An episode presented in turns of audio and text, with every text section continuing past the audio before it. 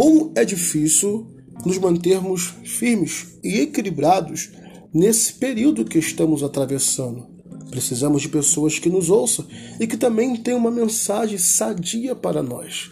É por isso que eu tive uma ideia, uma ideia que já dura mais de cinco anos, que nós começamos pelos celulares e fui alcançando diversos estados do Brasil.